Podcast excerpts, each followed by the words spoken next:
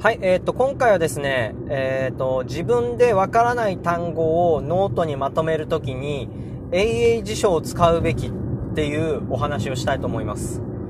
はい、えっ、と、このチャンネルは、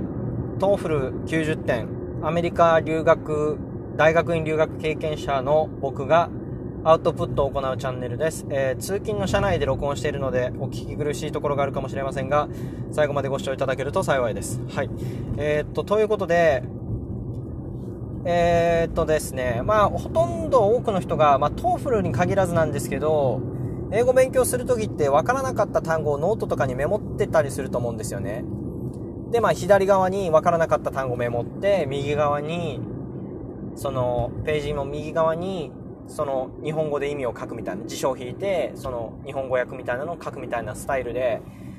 単語をノートにまとめてる方って多いと思うんですけど、その時に日本語訳じゃなくて、英語でのその単語の意味を書いてみるっていうスタイルを提唱してるんですよ、僕は。はい。で、えっと、僕は、その、 TOEFL の公式問題集について語ったエピソードでもお話したんですけど、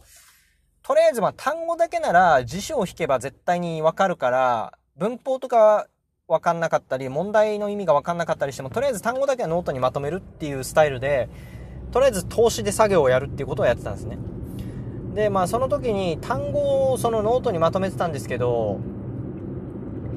AA 辞書を使うのはどうだろうってなんか漠然と思いついて、なんでだったかなちょ忘れたんですけど、なんでだったか。うん、でもなんか AA 辞書で引いてみたら、なんか意味が分かりやすかったんですよね、日本語より。これ、ちょっと説明むずいんですけど、うーん、まあ、説明がむずいな。ちょっとわかんないですけど、まあ、例えば、ブリングっていう単語に、持ってくるっていう意味と、あと一個なんか、ちょっとその、持ってくるっていうニュアンスだけど、別の場面で使われるような意味があったとするじゃないですか。そういう時になんか日本語訳だと、なんか、いっぱい覚えないといけない。その、持ってくるだけじゃなくて、なんか、持ち込むとか、それもなんか別で覚えないといけないけど、英英辞書だと一つの文章で、なんか、そういう全ての意味を、日本語的な意味を、日本語の場合の意味を、包括してるような英文で解説してくれるっていう、ちょっと、すいません、まあ説明が意味わかんないと思うんですけど、なのでまあ、英英辞書を使う理由の一つ目は、まあ日本語の辞書より分かりやすい。シンプルに言うと。で、えーっと、これは別に僕が英語力があるから英英辞書を使っても意味が分かったっていう話じゃなくて、あの、本当に簡単な文章で書かれてるんですよ、英英辞書の解説って。だから、例えば、それこそ bring を引いたとしましたよね、辞書で。で、それの意味をノートに書きますよね。で、読んでもわからなかった場合、それをまた読み込むんですよ。調べる。その文章の中にわからない単語とか、文法があったら、それをもう調べる。で、その文章を読めるようにする。はい。そういうスタイルでやってください。で、二つ目が、うん、まあどうせ本番も英語ばっかり読むんだから、普段から英語ばっかり読んでた方がいいんじゃないかっていう。で、これまあ TOEFL の試験って、どこにも日本語出てこないんですよ。どっこにも日本語出てこないんで、基本的に英語しか見ることないんで、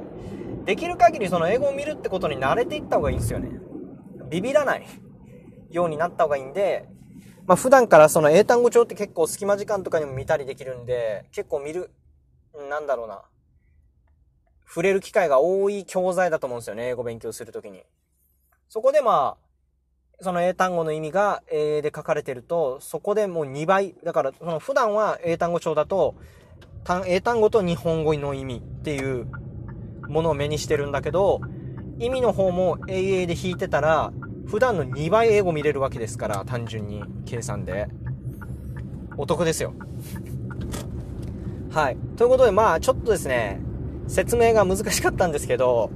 英辞書でまず引いてみてください。あの単語を自分でノートにまとめるとき。マジでいいっすよ、これ。あのー本当に、いや、僕これおすすめいろんな人にしてるんですけど、一人も納得をしてやってくれた人がいないんですよ。ただ、これ効果あるんです。本当に効果あるんで、まずはもう、本当に黙ってやってほしい。あのー、いちいち反論してこないで、とりあえずやってほしいですね。とりあえず黙ってやれっていう感じがします。うん。はい、そんなところでしょうか。えー、っとね、ちょっとあの、英英辞書で引いた方がいい事例？単語のその事例みたいなのもちょっと今回下手だったんで、また別のエピソードでこの単語は日本語で訳すと、日本語の辞書だとこういう風に解説されてて、めちゃくちゃ意味わかんないけど、英英辞書だとこういう風に解説されてて、そっちの方がわかりやすいでしょっていう単語の事例をいくつかちょっと紹介するんで、また別の機会に。ちょっとまあね、またその時にもこの話題について軽く触れていきたいと思います。はい。ありがとうございました。